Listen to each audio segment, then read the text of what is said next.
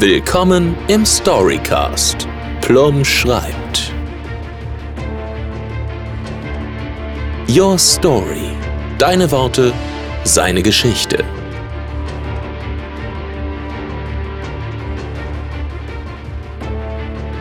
Heute mit Lisa Cardinale.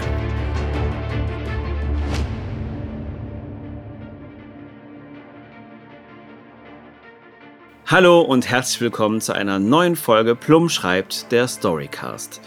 Wir befinden uns in Staffel 2 und die nennt sich Your Story. Und zwar hat das einen ganz einfachen Grund. Die Sprecherinnen und Sprecher, die sich freundlicherweise zur Verfügung gestellt haben, durften sich ein Stückchen weit ihre Geschichte selber aussuchen. In Form des Genres, also es gab fünf Genres zur Auswahl, Mystery, Horror, Krimi, Fantasy oder Comedy. Und darüber hinaus durfte jeder Sprecher und jede Sprecherin mir auch noch fünf bis sieben Schlagwörter um die Ohren hauen. Diese Schlagwörter konnten alles sein. Die konnten auch verschiedene Bedeutungen haben. Entweder der Wortlaut selber oder vielleicht eine Stimmung, die dieser Sprecher oder diese Sprecherin haben wollten. Und all das führte dazu, dass sich jede Geschichte individuell gestaltet. Aber nun kommen wir zu unserem Gast, auf den ich mich sehr freue. Lisa Kardinale. Hello. Schönen guten Tag. Hi, hi. Hallo. Ja, bevor wir jetzt in die Geschichte gehen, die da heißt Ein ehrenwertes Haus. Mhm. Stimmt das? Ja, Ja, genau. Möchte ich dich erstmal fragen, welches Genre hast du denn ausgesucht? mein Genre war Krimi. Krimi. Krimi. Nur Krimi? Einfach, einfach nur Krimi. Ja, Einfach nur Krimi. einfach ne? nur Krimi. Das ist aber auch mal schön, muss ich sagen. Ähm, ja, dann äh, hören wir mal rein. Viel Spaß. Nein, wir hören nicht rein, wir hören uns jetzt die Geschichte Genau. an. So, ich muss mir das mal abgewöhnen, weil das klingt immer so nach Teaser. Und los.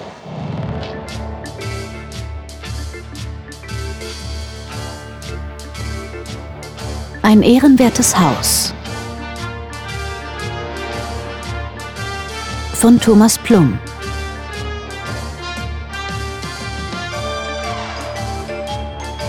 Gelesen von Lisa Cardinale.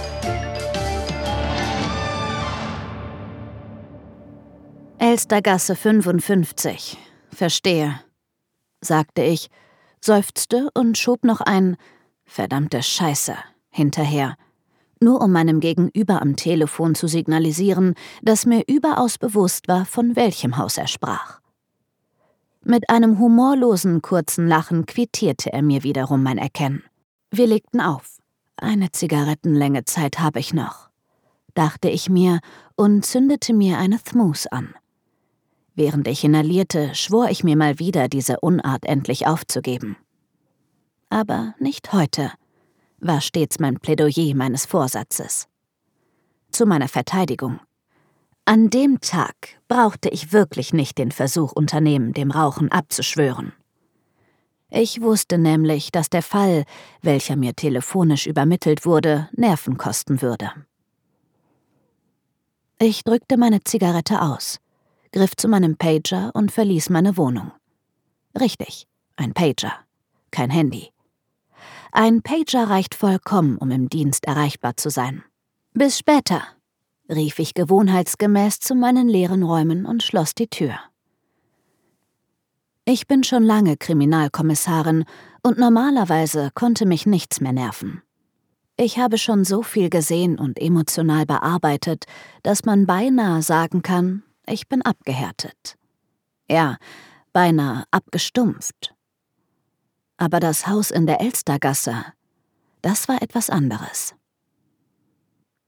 Ich schlug meinen Kragen hoch, da es mal wieder nieselte. Ich versuchte nebenher nachzudenken, wann meine Schuhe das letzte Mal über trockenen Asphalt gelaufen sind. Ich kam zu keinem Ergebnis.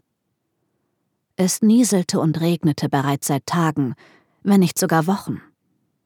Es würde im weiteren Verlauf des Abends auch regnen. Das kann ich immer riechen. Die Luft hat dann einen erdigen, aber frischen Duft. Niemand glaubt mir das. Aber es stimmt wirklich. Bis jetzt habe ich immer recht behalten, wenn ich behauptete, dass es nach Regen roch. Trotzdem glaubt mir niemand. Schon seltsam, oder? Glauben und Nicht-Glauben. Darum kreist sich eigentlich mein gesamtes berufliches Dasein. Wenn ich alles glauben würde, was man mir sagt, wäre ich nicht dort, wo ich bin. Allerdings wäre ich auch nicht dort, wo ich bin, sollte ich nichts glauben. Alles, was gesagt, behauptet und versichert wird, muss ich überprüfen. Das ist mein Job. Genau deswegen ist mir die Existenz des Hauses Elstergasse 55 so bewusst. In keinem anderen Haus, außer in meinem eigenen, war ich so oft wie in der Elstergasse 55. Es vergeht keine Woche, an dem ich nicht zu diesem Haus gerufen werde. Natürlich wird man als Kriminalkommissarin nicht zu einem Notruf geschickt. Dafür gibt es die Kollegen der Streife. Jedoch nutzte Gräfin von Brandt ständig die Telefonnummer meiner Visitenkarte und beharrte immer darauf, von mir besucht zu werden, wenn sie wieder einmal jemanden anzeigen oder von offizieller Seite verwarnen lassen möchte. Ich kann mich leider nicht weigern, denn das Haus gehört nun mal zu meinem Einzugsgebiet. Und wie gesagt, sie klingelt so lange durch und verweigert meinen Kollegen von der Streife so lange den Zutritt, bis ich selbst auf der Matte stand.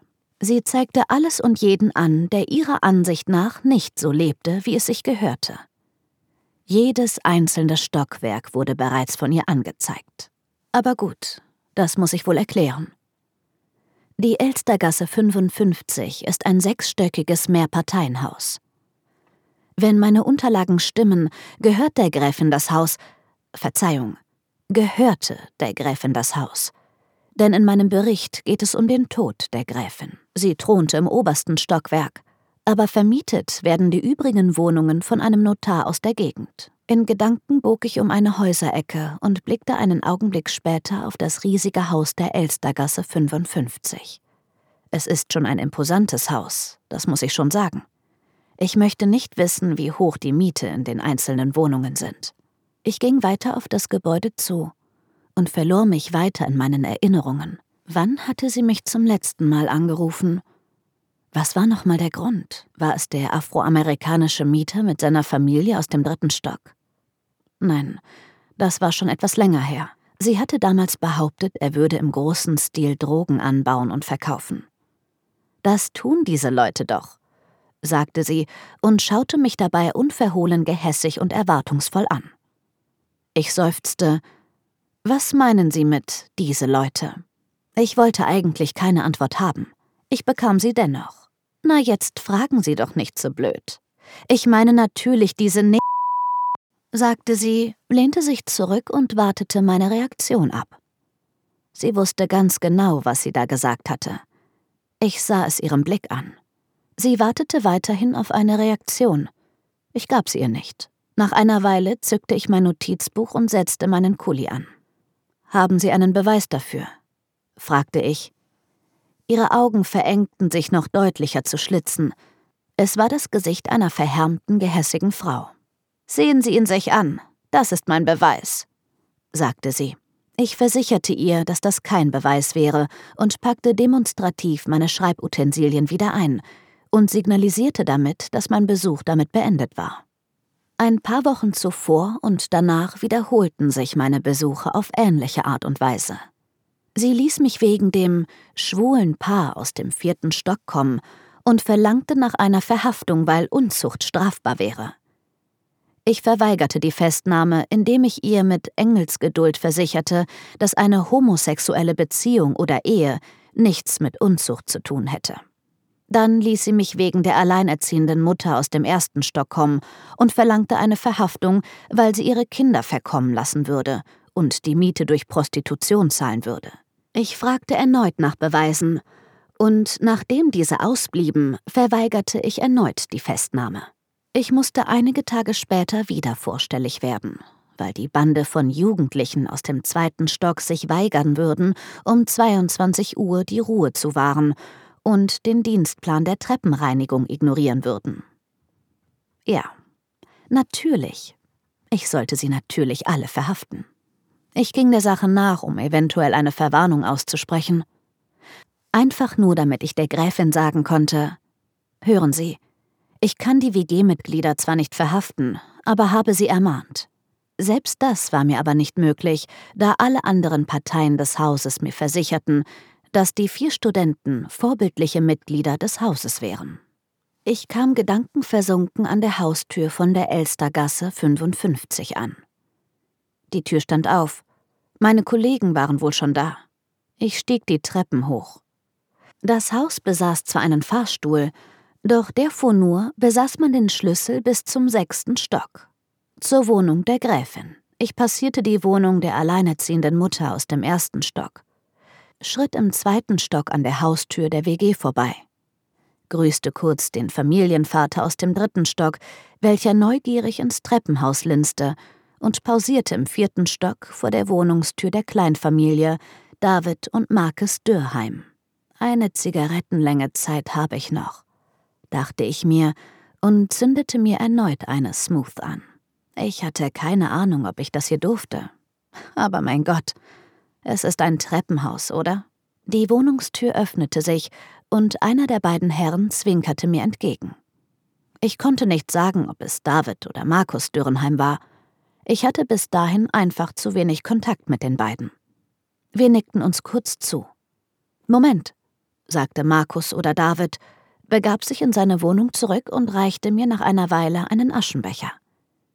Ich grinste ihn an. Danke. Wahrscheinlich herrscht hier ein Rauchverbot, oder? David oder Markus zuckte mit den Achseln. Hm. Wo kein Kläger, da kein Richter. Und wenn Sie die Bemerkung erlauben, Kläger und Richter scheinen nicht mehr unter uns zu weilen. Ich lachte ihn kurz an, musste meine Mimik aber schnell in die richtige Richtung lenken. Immerhin war ich tatsächlich dienstlich hier. Keine Laune einer missmutigen Alten rief mich hierhin. Heute war es anders. Heute gab es einen Grund. Woher wissen Sie denn, dass sie tot ist? fragte ich Markus oder David Dürheim. Er lächelte nach wie vor, war kein bisschen verlegen oder benahm sich auch nur annähernd ertappt. Naja, immerhin hat David die alte Schachtel tot aufgefunden, sagte er und lehnte sich an den Türrahmen. Er fummelte ein wenig an einer Lackschicht, welche sich vom Türrahmen abschälte. Ich spreche also mit Markus, dachte ich und versuchte mir sein Aussehen geistig zu notieren. Markus Dürheim, circa 1,80 groß, schwarze gelockte Haare, Alter schätzungsweise Anfang bis Mitte 40. Körperlich fit, athletisch. Warum? fragte ich ihn. Eine Zigarettenlänge Zeit habe ich noch, dachte ich zeitgleich, zündete mir eine Thmus an und freute mich über die Gesichtskirmes, die Markus soeben zur Schau stellte. Ich liebe es, meine Fragen kurz und knapp zu stellen. Mir ist schon klar, dass warum nichts Bestimmtes in Frage stellt, und das ist bei mir extra so. Die Leute antworten dann meistens ungefiltert und impulsiv. Weil sie da so lag, nichts sagte, nichts machte. Vor allem atmen, sagte er. Ich musste grinsen. Er hatte es geschafft, dass ich meine Frage neu stellen musste, deutlicher und gezielter. Warum war er bei ihr? korrigierte ich meine Frage. Moment, sagte Markus Dürheim, tauchte in der Wohnung ab und kam einige Sekunden später mit zwei Tassen dampfenden Kaffees wieder zurück. Ich lächelte ihn dankbar an. So ein Mistsack. Er wusste, wie man Sympathien bekommt. Er pustete in seine Tasse, trank einen kräftigen Schluck und sah mir dabei zu, wie ich mit Zigarette und Aschenbecher jonglierte und versuchte gleichzeitig einen Schluck Kaffee zu trinken. Nehmen Sie doch den Hocker, Werteste, sagte er, kam einen Schritt auf mich zu, entnahm mir den Aschenbecher und stellte ihn auf einen Hocker. Nobel, nobel, dachte ich, selbst das Treppenhaus ist möbliert. Er zwinkerte mich neckisch an. Nach einer Weile beantwortete er meine Frage. Sie rief an. Vor ungefähr zwei Stunden, glaube ich. Sie wollte unbedingt mit David sprechen, wissen Sie? Ich bin ihr zu frech, sagte sie meinem Mann mal im Vertrauen. Hm, Kunststück. Ich sage ihr auch immer meine Meinung. Ich sagte ihr immer, Isolde, jetzt tu nicht so, als würde deine Hinterlassenschaft nach Rosen duften. Das mochte sie nicht. Ich lachte kurz auf. Was denn? Der Spruch an sich oder dass sie sie einfach mit ihrem Vornamen ansprachen? fragte ich und drückte meine Zigarette aus. Ich gebe zu, ich hatte ein wenig Spaß. Beides, sagte Markus und grinste mich an. Ich riss mich zusammen. Und dann? Tja, dann, sagte David, dass wir noch eine Folge Bobs Burger zu Ende schauen würden und er danach sofort kommen würde. David ist viel zu gut für diese verkommene Welt, Schätzchen. Markus sah mich von oben nach unten an. Siehst du auch so, oder? Ja, bestimmt ist er das, sagte ich und strengte mich an, meine geistigen Notizen nicht zu vergessen. Tja, und da lag sie, beendete er seinen Bericht. Er kam dann wieder nach unten und rief den Notruf an. Total aufgelöst war er, wegen dieser Schachtel. Aber so ist er halt. Ja, sagte ich gedankenverloren und reichte ihm Aschenbecher und Kaffeetasse. Vielen Dank, Herr Dürheim. Sonst noch etwas? Markus zuckte mit seinen Schultern. Nö, von ihm hört man ja nie was. Er deutete nach oben. Ich wusste, wen er meinte. Ich bedankte mich und schritt die Treppe weiter hoch. Stockwerk 5. Daniel Born. Auch wegen ihm bin ich schon zur Gräfin gerufen worden. Sie hatte Angst vor ihm, weil er nie auf sich aufmerksam machte. Man sieht ihn tagelang nicht, sagte sie mir an einem Tag, und ich machte mir Notizen. Normalerweise, das gebe ich gern zu, tat ich immer nur so, als würde ich mir Notizen machen. An dem Tag notierte ich aber tatsächlich etwas. Und zwar aus dem Grund, dass alle Bewohner des Hauses ihn als schrägen Typen bezeichneten. Naja, Typ Einsiedlerkrebs, sagte ich der Gräfin trotz meiner Notizen, denn offenkundig gab es außer einer eigentümlichen Art nichts zu bemängeln. Da sind Sie näher dran, als Sie glauben, knurrte die Alte und ließ sich seufzend in ihren Sessel zurückfallen. Als ich an diesem Abend an der Wohnung im fünften Stock vorbeiging, durchfuhr mich ein Schauer. Das gebe ich gerne zu, und ich wusste nicht, warum das so war. Ich erinnerte mich an die Worte der Gräfin. Er ist wegen mir hier. Er will mein Geld. Alles Halsabschneider. Ich blieb vor seiner Wohnung stehen und hob bereits die Hand, um anzuklopfen, entschied mich aber dagegen, da ich mir zunächst die Wohnung und den Leichnam der Gräfin anschauen wollte. Als ich die Wohnung von Daniel Born links liegen, besser gesagt rechts liegen ließ und schon die Treppenstufen zum sechsten Stock betrat, könnte ich schwören, Schatten unter dem Türspalt zur Wohnung im fünften Stock huschen gesehen zu haben. Ich ging trotzdem weiter. Was haben wir hier? fragte ich endlich oben angekommen meine beiden Kollegen und nickte David Dürheim zu. Dieser kauerte auf einem Fußhocker und schluchzte vor sich hin. Mein Kollege Schuster ergriff das Wort. Das hier ist David Dürheim aus dem vierten Stock. Ich nickte und machte mit meiner Hand eine Vorspulgeste. Verzeihung, sagte Kollege Schuster. Die Gräfin Isolde von Brandt wurde von ihm tot in ihrer Wohnung aufgefunden. Keine Spur von äußerer Gewalt. Die Experten brauchen aber noch eine Weile. Laut seiner Aussage soll sie ihn vor knapp zwei Stunden angerufen haben und um sein Erscheinen gebeten haben. Aber er und sein Ehemann wollten zunächst noch. Moment, mein Kollege blätterte wild in seine Notizen herum. Ich half ihm. Sie wollten noch Bobs Burger zu Ende schauen. Ich weiß. Ich habe Markus Dörheim soeben getroffen. Ich lächelte David an. Er lächelte mit hängenden Schultern zurück. Ich hob schnuppernd meine Nase. Was ist das für ein Geruch? Irgendein Cocktail. Der war in dem Glas dort hinten sagte Schuster und deutete auf eine Stelle kurz vor der leblosen Gräfin. Es muss ihr aus der Hand gefallen sein. Das ist 43 sauer, schluchzte David auf. Den habe ich ihr vor Wochen mal gemixt und dabei gezeigt, wie man ihn macht. In meinem Kopf blitzte es auf. So etwas habe ich manchmal. Es ist der Anfang einer Idee.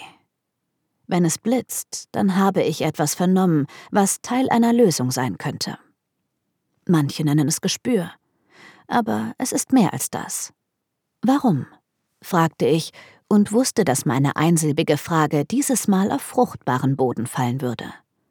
David war nicht Markus.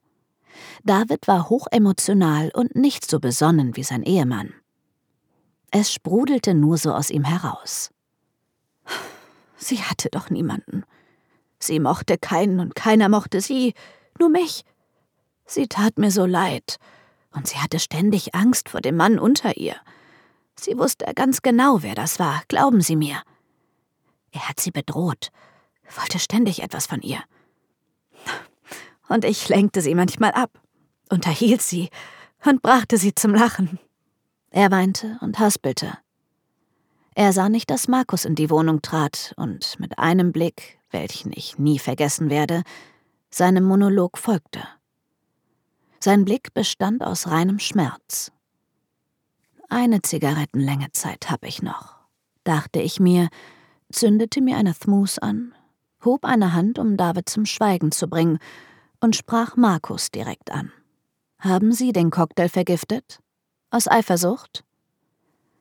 David hielt ein und sah mit tränennassen Augen von mir zu Markus, von Markus zu mir. Nein, tut mir leid, sagte er, sah aber David, seinen Ehemann, weiterhin traurig an. David schluchzte auf. Was zur Hölle ist hier los? dachte ich und wandelte durch die Wohnung der Gräfin. Ich war mir sicher, dass die Lösung vor mir lag. Jeder, der hier lebte, hatte es nicht leicht mit der alten Dame gehabt. Der afroamerikanische Familienvater, der offen rassistisch von der Gräfin beleidigt wurde.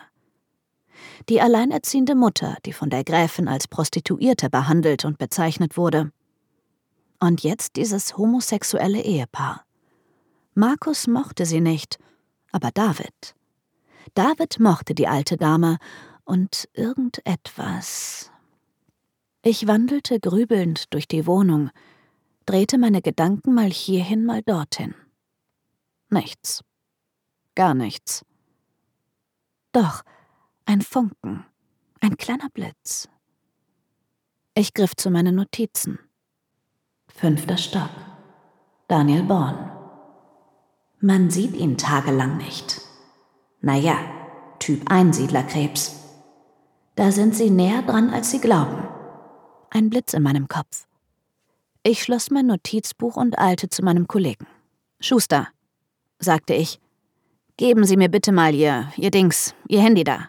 Ich riss es ihm aus der Hand und gab im Browser des Geräts Daniel Born ein.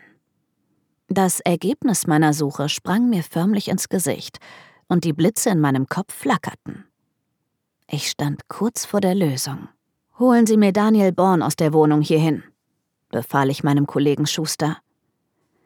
In dem Moment, als er losgehen wollte, erklang eine Stimme vor der Wohnung der Gräfin. Nicht nötig. Ich bin schon hier. Fünfter Stock. Daniel Born. Man sieht ihn tagelang nicht. Naja, Typ Einsiedlerkrebs. Da sind Sie näher dran, als Sie glauben. Setzen Sie sich, Herr Born, sagte ich. Oder sollte ich Dr. Born sagen? Mir egal, wie Sie mich nennen, sagte er und nahm auf einem Stuhl Platz. Erzählen Sie, forderte ich ihn auf. Ich konnte mir denken, was hier passiert war, aber ich wollte es von den anderen hören. Sie hatte Krebs, sagte er, nachdem er eine Weile schwieg. Eine Zigarettenlänge Zeit habe ich noch, dachte ich mir, wühlte mich in meiner Handtasche an Portemonnaie und Lippenstift vorbei, um zum Zigarettenpäckchen zu kommen, und zündete mir eine Smooth an. Ihre Familie hatte mir den Auftrag gegeben, mich bei ihr unterzumieten. Sie hatten es gut mit ihr gemeint, aber sie lehnte alles ab, was ich ihr anbot. Daniel Born seufzte und schielte zu David Dürheim. Stattdessen vertraute sie sich ihm an, bot ihm Geld und Nachlass und alles Mögliche. Ich habe nichts davon haben wollen, rief David und schluchzte. Er hat die Alte vergiftet, mit einem Cocktail, unterbrach Dr. Born den schluchzenden David. Ich hätte ihr helfen können? schrie David nur. Seine Stimme kippte und er klammerte sich an Markus, welcher traurig zu Boden blickte. Niemand hätte ihr helfen können. Niemand. Sie bat mich um Hilfe, und ich konnte sie nicht mehr länger leiden sehen. Also habe ich es gemacht. Sie hat sich das Arsen sogar selbst besorgt. Ich sollte ihr nur den letzten 43 Sauer ihres Lebens mischen, und dann wenn es vorbei ist, den Notruf tätigen. Alles wäre als Selbstmord aufgeklärt worden, sagte er. Wenn ich nicht so ein Weichei wäre. Ich habe mich verraten. Das hätte bei deinen Nerven nie funktionieren können. Du bist zu weich für die Welt, sprach nun Markus und nahm David fest in den Arm. Danach richtete er sich an mich. David hat mir alles erzählt. Von dem Plan der beiden, und ich konnte ihren Wunsch schon verstehen. Wer stirbt schon gern für sich allein? Vor allem, wenn man es sich mit allen so verscherzt hat wie sie. Ich stand an einem Scheideweg. Die Blitze in meinem Kopf waren besänftigt. Etwas anderes regte sich in mir. Keine Blitze. Eine Wärme. Nicht im Kopf. In meiner Brust. Dr. Born, danke sehr. Ich melde mich. Bitte gehen Sie. Schuster? Notieren Sie, sagte ich und richtete mich an David Dürheim. Haben Sie den Cocktail für die Dame gemixt? Ja. Notieren Sie das, Schuster. David, haben Sie das Gift in den Drink gemixt? Ja. Schuster, warten Sie. David. Haben Sie das Gift in den Drink gemixt? Nein. Schuster, notieren Sie das. Hat die Gräfin das Gift also selbst in den Cocktail gemischt? Ja. Danke, meine Herren. Bitte stehen Sie in den nächsten Tagen für weitere Fragen zur Verfügung. Nach ein paar Minuten begleitete ich das Ehepaar Dürheim nach unten. Markus kümmerte sich liebevoll um David und buxierte ihn in die gemeinsame Wohnung. Warten Sie bitte, raunte Markus mir noch über seine Schulter zu und kam nach ein paar Minuten mit einem Becher Kaffee und dem Aschenbecher nach draußen. Eine Zigarettenlänge Zeit habe ich noch, dachte ich mir, zündete mir eine Thmus an und lächelte Markus an. Wissen Sie, woran ich die ganze Zeit denken muss? fragte Markus mich. Ich antwortete nicht, sah ihn nur erwartungsvoll an. Kennen Sie den Song Ein ehrenwertes Haus von Udo Jürgens? Ich nickte. In diesem Mietshaus wohnen wir seit einem Jahr und sind hier wohl bekannt. Doch stell dir vor, was ich soeben unter unserer Haustür fand.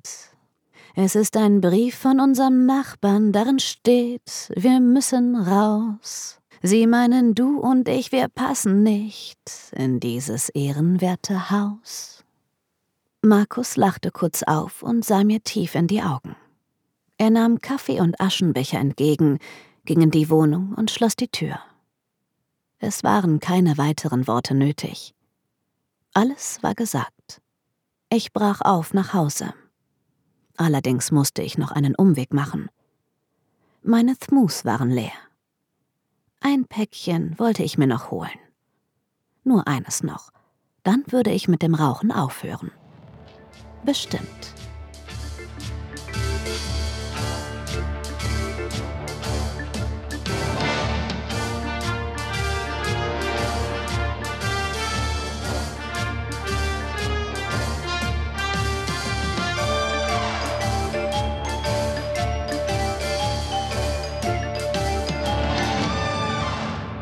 So, und da sind wir auch schon wieder.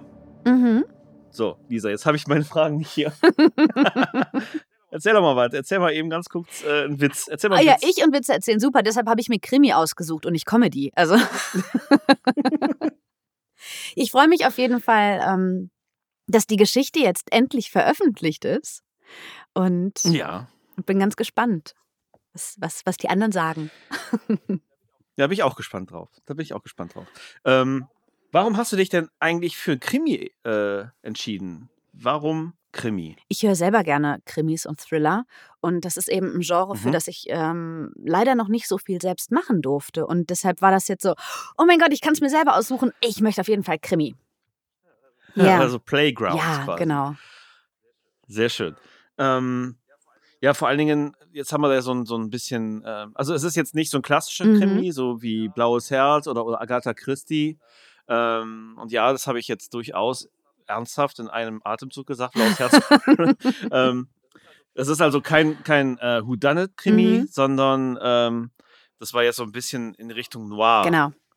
Und, äh, und dafür haben wir dann auch extra, das habt ihr vielleicht gemerkt, äh, liebe Zuhörer da draußen, haben wir sogar ein extra Theme. Eigentlich tatsächlich nur für Lisa Oh haben wir diese Melodie bis jetzt sonst äh, gar nicht eingesetzt. Das ist sehr schön. Ne? Ja, das macht es noch Ähm, besonderer.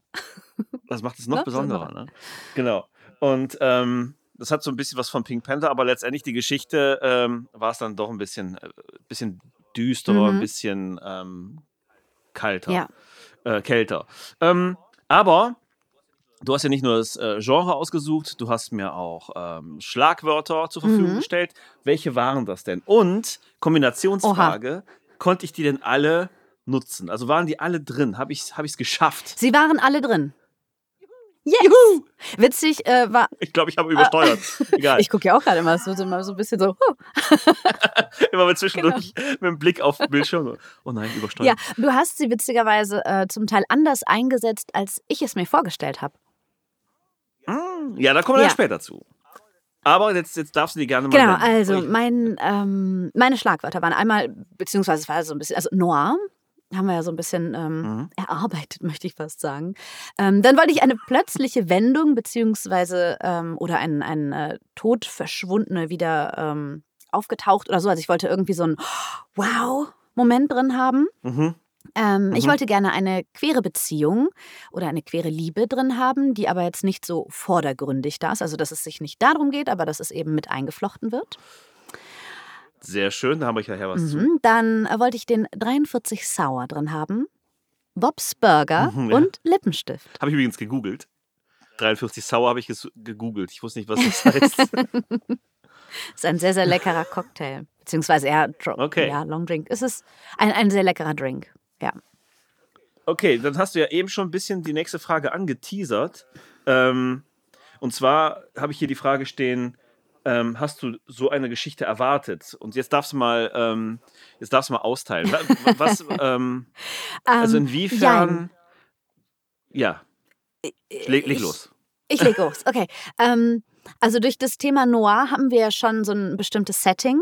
Das fand ich super, Mhm. gerade der Anfang. Oh, das hat mir so gut gefallen äh, mit dem Mhm. Dauerregen und immer so ein bisschen so die Gedankenstimme und, und diese wiederkehrenden Elemente mit der Zigarette und so ein bisschen, mm, also das fand ich großartig. Ähm, Bob's Burger zum Beispiel, also für die, die es nicht kennen, das ist eine Serie, die ich gerade sehr, sehr liebe. Habe ich übrigens auf der Liste. Äh, großartig.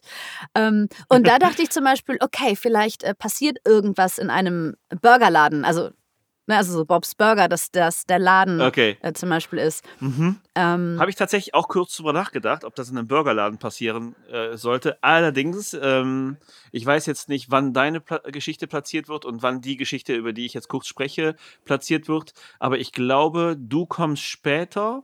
Ähm, das heißt, es ist schon gelaufen. mhm. Paradoxon. ähm, und zwar von Nina Carissima Schönrock gelesen, äh, Bruno's Diner. Mm, Und da, das spielt in einem okay. Burgerladen. Und da habe ich gedacht, ach nee, nicht nochmal. Ich meine, es ist ein völlig anderer Stil und anderes, anderer Vibe, Ja. aber ähm, das war mir dann doch zu wiederholungsmäßig. Genau. Ja, ich habe dich unterbrochen. Nein, das, das, äh, das war's doch eigentlich schon. Du warst ich, ich fertig. war schon fertig. Also es ist alles, alles drin vorgekommen. Ähm, fast schon ein bisschen schade, dass der 43 Sauer das, das, äh, das Mordinstrument ja quasi war. Ja. Ich hoffe, dass mir das niemals passieren wird. ich trinke den Ich nämlich würde an deiner Stelle jetzt jeden 43 Sauer skeptisch Ja. anschauen. Ähm, Genau, also die, ähm, also ich muss ja auch sagen, ähm, bei dir ist es das einzige Mal passiert, dass ich eine Geschichte komplett geschrieben habe, die dann aber verworfen habe. Die war fertig. Also Mhm. die war komplett fertig und ich habe die nochmal gelesen und ich finde die schon irgendwie ganz gut, aber nicht gut genug. Also die waren nicht so, wie ich es gedacht habe. Vor allen Dingen, und jetzt kommt nämlich der Punkt, worauf ich äh, eben schon gesagt habe, wo ich noch mal drauf äh, rumreiten möchte.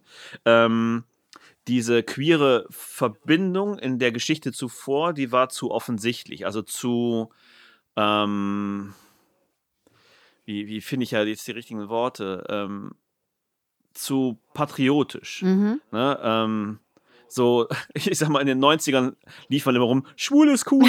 ne? ähm, und, und das war halt so in diesem Vibe, wo man sagt so, ah, okay, das, die Geschichte, ähm, die suggeriert quasi, du hast das ganze Thema eigentlich noch nicht verstanden. Ähm, und zwar, und das, äh, also mit Verlaub, das ist jetzt so, ähm, so, so mein Standing in, in diesem Bereich ist, am besten tut man es so, dass es überhaupt kein Thema Genau. ist, sondern dass es einfach in der Geschichte mit eingeflossen ist. Ähm, wie zum Beispiel, ähm, finde ich mega geil die Serie. Ich weiß, jetzt machen wir wieder Querverweise, aber ähm, helf mir mal schnell. Ach ja, Orphan Black. Kennst Ah, du die? ja, ich habe die wirklich schon mal gesehen. Ich habe die angefangen ähm, Ja. damals. Ich habe die leider nicht zu Ende geguckt, weil. Netflix hat die irgendwie rausgeschmissen. Oh, Jetzt habe ich okay. sie mir auf Blu-ray nachgeholt, weil ich die echt äh, fantastisch fand. Ähm, hab die aber noch nicht zu Ende geguckt. Aber der Bruder von ihr, ähm, der war ja homosexuell, aber das, Mhm. das, ähm, das wurde gar nicht so, das war egal. Mhm. Das, sowas finde ich halt immer so cool. Ja. Ähm, und in der Geschichte, die ich jetzt, ähm, also ein ehrwertes Haus, ähm, natürlich angelehnt an Udo Jürgens, ähm, da fand ich halt, eigentlich hat das auch schon an der Stelle ein bisschen zu viel Platz eingenommen, dass, dass die halt homosexuell sind. Aber ich fand, ähm, es war dann doch ähm, nicht zu pushy. Ja, und genau, Genau. das wollte ich ja auch. Also ich glaube, das hatte ich dir Exakt. vorher auch noch gesagt. Also ich möchte gerne, gerne eine queere Beziehung drin haben, aber das nicht ähm, als Thema. Also das nicht Genau. als Hauptthema, sondern einfach, es ist da. Genau, es ist einfach Ja. da. Ich habe Genau. mich sogar auch zwischenzeitlich gefragt, als ähm, du die Geschichte geschrieben hast oder als ich darauf gewartet habe, dass ich sie endlich lesen darf, so, oh, vielleicht ist die Kommissarin ja auch. Ah. Hm. Also es Das war auch so einer meiner In Gedanken. der ersten Variante ah, der okay. Fall. Genau. Und, und übrigens, ähm, große, große, ich möchte sagen, Weltpremiere, du Arsch. Ich musste Was? singen. Wow, Das ist richtig. ich musste singen. Das hast du aber sehr schön gemacht. finde Ich danke dir, ich danke Genau. dir. Ja, Vor ja. allen Dingen in der, in der äh, Situation ähm, kam die Kommissarin halt nochmal so raus. Ne? Mhm. Also ähm, ähm, ich fand besonders, wenn ich das mal eben kurz highlighten darf, ich fand das Besondere an dem Gesang, dass da keine Emotion dabei war, sondern eher so, ähm, ja gut, ich mach das jetzt einfach mal. Ja. Und ähm, das fand ich halt generell bei der, weil so habe ich die Kommissarin auch angelegt, ne? also einfach schon zu viel erlebt, Mhm. schon zu viel mitgemacht, um jetzt da irgendeine Wertung in irgendetwas reinzulegen. Ja. Ähm, deswegen halt auch diese Wiederholung äh, der letzten Zigarette ähm, und dann, ah, okay, ich gehe mir doch noch ein Päckchen holen und so. Hab ich Das- übrigens das auch total alles so zum gefühlt. Charakter. Genau, Ich habe ja auch lange geraucht. Genau. Also ich glaube, Udo Jürgens hätte es approved. Oh. ja. So, jetzt kommen wir zu dir. Wie bist du denn zum Sprechen gekommen? Ähm, ehrlich Und gesagt. seit ähm, wann? Ah, oh Gott. Äh, also so ein bisschen äh, durch Zufall. Ähm, ich habe ja selber immer ganz viel gehört, also vor allem Hörbücher. Aha. Und ähm, bin dann auf ein Forum aufmerksam geworden, die selber Hörspiele produzieren. Ich muss gestehen, bis dahin habe ich gar nicht so viel mit Hörspielen zu tun gehabt. Also als Kind habe ich halt auch meine Sachen so gehört, äh, Bibi und so. Ähm, war aber jetzt nicht äh, so wie einige andere voll in diesem Hörspiel-Ding drin. Verstehe. Ah, Das kam dann erst.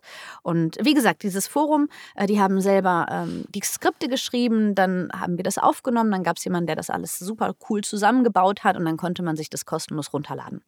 Mhm. Und da habe ich mich ausprobiert. Relativ Mhm. lange.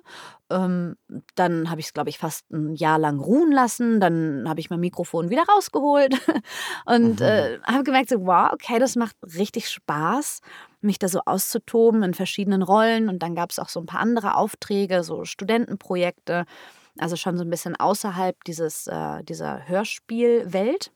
Mhm. Und habe mich dann informiert, was es so für Möglichkeiten gibt, was kann man noch so alles machen. Und habe dann ganz viel Unterricht genommen. Also so fing Mhm. das dann an. Habe Unterricht genommen, habe weiter ausprobiert und äh, seit diesem Jahr voll hauptberuflich Vollzeitsprecherin. Mhm. Und Ja. sowohl im Bereich Hörspiel, Hörbuch Mhm. und sogar auch Synchron habe ich jetzt Genau. mitbekommen. Ne, du, ähm, Genau. ist es schon raus? Ja, ist schon raus. Ähm, die neue Staffel, sag mal schnell, ähm, Die, Was ist denn heute also los? es, gibt, es gab.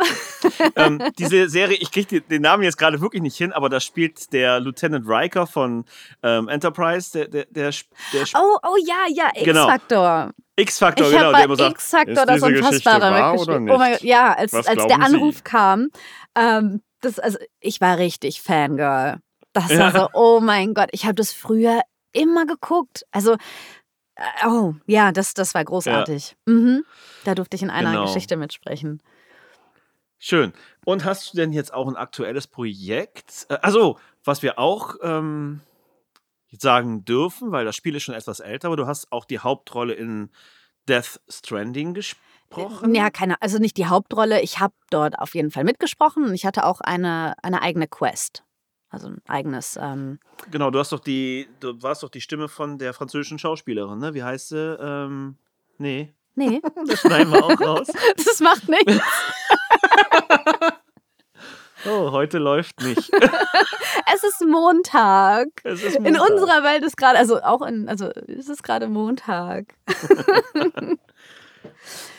nee, also So. witzigerweise, ähm, ich hatte, ich hatte eine größere Rolle zu Beginn der Aufnahmen bei Death Stranding. Und dann hat mich eine ganz liebe Kollegin irgendwann angerufen, die dort auch eine tolle Rolle hat und sagte, du Lisa, ähm, ich weiß jetzt gar nicht, wie ich das sagen soll, aber äh, ich spreche jetzt deine Rolle auch. Ich so, hä? Naja, Mhm. im Original hat die Stimme oder die Schauspielerin auch diese beiden Rollen gesprochen. Und das wurde jetzt angeglichen. Und ich orientiere mich jetzt gerade sogar nach deinen Samples, die du schon eingesprochen hast. Oh, cool. Ja, ja, ist, oder nicht? aber ey, äh, das passiert. ja, Ähm, aber ich hatte trotzdem ist eine dann schöne. wahrscheinlich storyrelevant. Ich glaube schon, ja. Ja, ich habe es Ja. noch nicht gespielt, aber ich habe es ähm, tatsächlich mir das letzte geholt. Ich brauche dann Hm. nur, also ich weiß halt jetzt schon, was das für eine Dimension hat, das, das Spiel. Ja, das ist Ist riesig. halt riesig, ne? Das ist riesig. Und ja. äh, da brauche ich wirklich Zeit für. Ja. Genau. Nee, ich aber- ähm, bin in dieser Aufgabe mit dem äh, Stundenglas. Da gibt es auch so eine Videosequenz zu und so. Mhm. Ja. Ja. Mhm. Ja, ich bin auf jeden Fall sehr gespannt. Ähm, hast du denn ein Projekt, was du gerade abgeschlossen hast, über das du sprechen darfst? Irgendwas Aktuelles, Ja, es- Cooles? Äh, cool. Also es ist vor einer Ja, Woche ist es erschienen, ein neues Hörbuch von mir. Mein erster Thriller. Das war auch, also ich, das ist super, ne? Jetzt habe ich Ja. meinen, meinen ersten Krimi und dann direkt einen Thriller Muss mich hinterher. jetzt aber beeilen, oder ist es schon raus? Ja, es ist schon Ah. draußen, ja. Ja. Unangenehm. Aber für die Leute, die keine Lust haben, äh, sich 14 Stunden Lisa anzuhören, Die können sich das wohl dosiert erstmal. genau, die können sich jetzt erstmal hier, äh, ist ja eigentlich auch recht lang geworden, ne? Die ein erdes Haus Ja, es ist Absolut, fast eine halbe ähm, Stunde. ist, glaube Mhm. ich, die längste Geschichte. Ich habe ja auch langsam gesprochen, ne? Auf jeden Fall. Naja, aber die Geschichte hat ja auch einfach ein ganz anderes Tempo. Ja, voll. Und, äh, ja, das stimmt. das, ja. Slow Pace. Genau, also ich, ich, ich sage jetzt den Namen noch von dem Thriller, falls den irgendjemand hören möchte. Wolfsland. Wolfsand von. Wolfsland. Ulda. L-U Ulda. Ja. Das werde ich dann aber auch mal verlinken in den Ja. Show Notes. So. ja, Mit den, Ober mit den Händen auf den Oberschenkel genau. geklopft. So. Zack. So, es ist Feierabend jetzt. ähm, ich danke dir auf jeden Fall sehr herzlich für die Interpretation der Geschichte, für deine Zeit, für dieses Interview. Und äh, ja, hast noch was zu Ich sagen? danke dir. Ja, ich danke dir, dass ich dabei sein durfte, dass ich diese großartige Geschichte sprechen durfte. Es war, es hat mir sehr, sehr viel Freude bereitet. Alles klar, die 5 Euro überweise ich dir gleich. Danke. Nein, vielen Dank. Vielen Dank. Ähm, Danke dir. Ja, und ich bedanke mich natürlich bei euch, liebe ZuhörerInnen. Und wir sehen, sprechen und hören uns in zwei Wochen. Ciao. Sie hörten den Storycast Plum schreibt. Your Story. Deine Worte, seine Geschichte. Heute mit Lisa Cardinale und der Story Ein ehrenwertes Haus. Buch und Schnitt Thomas Plum. Covergestaltung Kim Jens Witzenleiter. Intro, Outro und finale Bearbeitung Christoph Walter. Musik Siebenklang.